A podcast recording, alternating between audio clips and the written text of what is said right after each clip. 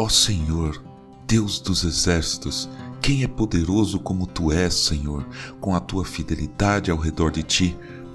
Dominas a fúria do mar, quando as ondas se levantam, tu as acalmas. Salmo 89, versos 8 e 9. Bom dia, bem-vindo, bem-vinda ao podcast Célula Metanoia Devocional.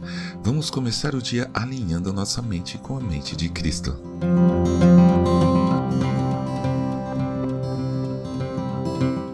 Amo o mar, mesmo morando no interior de São Paulo, muito longe de uma praia. Eu me sinto em paz quando eu estou perto do mar. Amo a brisa marinha, gosto muito de ver os peixes e crustáceos, desde muito criancinha eu sou assim. E um fenômeno dos mais bonitos e interessantes que existem é a onda do mar. Eu poderia ficar horas olhando e ouvindo as ondas se quebrando, o formato, a espuma, a volta da onda, enfim, é tudo muito lindo. Eu confesso que às vezes coloco barulho de onda por um tempo para ficar ouvindo no meu fone de ouvido no celular. é a maneira moderna de colocar o ouvido numa concha. As ondas comuns, essas que a gente vê, são formadas pelo vento, batendo na superfície do mar. Quanto mais veloz e durável for o vento, maior será a altura da onda. Se não tem vento, não tem onda. Os surfistas entendem muito bem disso. Às vezes, as ondas não são tão certinhas, regulares, bonitinhas. Certa vez eu entrei no mar, numa praia de tombo, sem prancha, coisa que não se faz. Praia de tombo é um tipo de praia que tem a profundidade aumentando de uma vez, muito inclinada. Você dá dois passos e afunda de vez. As ondas quebram muito próximas da areia. Entenda, eu estava com muito calor, precisava de um banho. Aí eu fiquei preso no meio de um monte de ondas que vinham de todo lado, para trás, para frente, para o lado. Eu aprendi como se sente uma roupa na máquina de lavar. Exatamente essa sensação.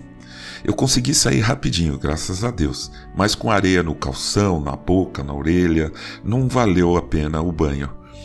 Ondas são assim, praticamente imprevisíveis. O evangelista Tiago, irmão de Jesus, nos deixou uma carta que está na Bíblia, onde usa a imagem de ondas para ilustrar e nos ensinar algo muito importante. Ouça: Se, porém, algum de vocês necessita de sabedoria, Peça a Deus, que a todos dá com generosidade e sem reprovações, e lhe será concedida. Peça, porém, com fé, em nada duvidando, pois o que duvida é semelhante à onda do mar, impelida e agitada pelo vento. Que uma pessoa dessas não pense que alcançará do Senhor alguma coisa, sendo indecisa e inconstante em todos os seus caminhos. Tiago, capítulo 1, versículos de 5 a 8. Isso é muito forte.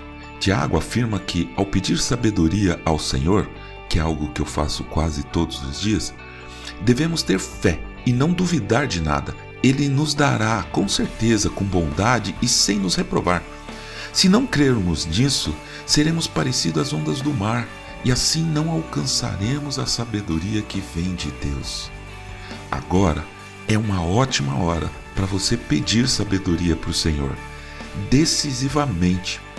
E sejamos todos nós constantes em todos os nossos caminhos, não como uma onda dependentes do vento, mas disciplinados, firmes e resolutos, como é o caminhar seguro e decidido de Jesus.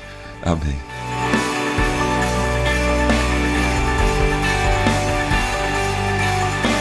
Ajude a espalhar a palavra de Deus. A seara é grande. Eu sou João Arce e este é o podcast Célula Metanoia Devocional. Que Deus te abençoe e te guarde com muita saúde e paz nesse dia que está começando. Em nome de Jesus. Amém.